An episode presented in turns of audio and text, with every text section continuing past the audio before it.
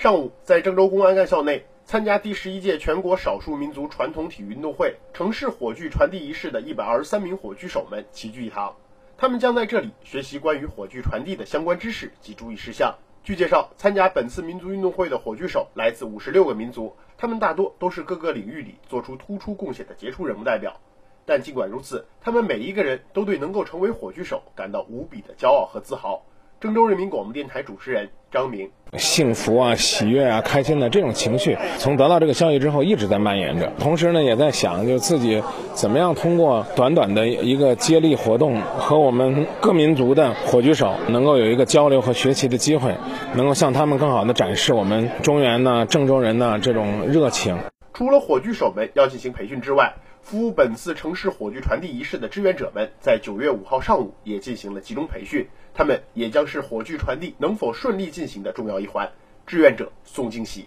在郑州上学期间能碰上郑州举办这么大型的运动会，作为一个郑州人也是非常的骄傲。然后经过培训，已经对过两天火炬传递的工作做好了准备。据了解，随着集中培训的进行，第十一届全国少数民族传统体育运动会的城市火炬传递工作也正式进入到冲刺阶段。根据安排，九月七号之前，城市火炬传递仪式还将举行车队演练、开跑仪式及收火仪式的演练等。第十一届全国少数民族传统体育运动会城市火炬传递仪式导演王志刚表示：“我相信我们九月七号会举办一个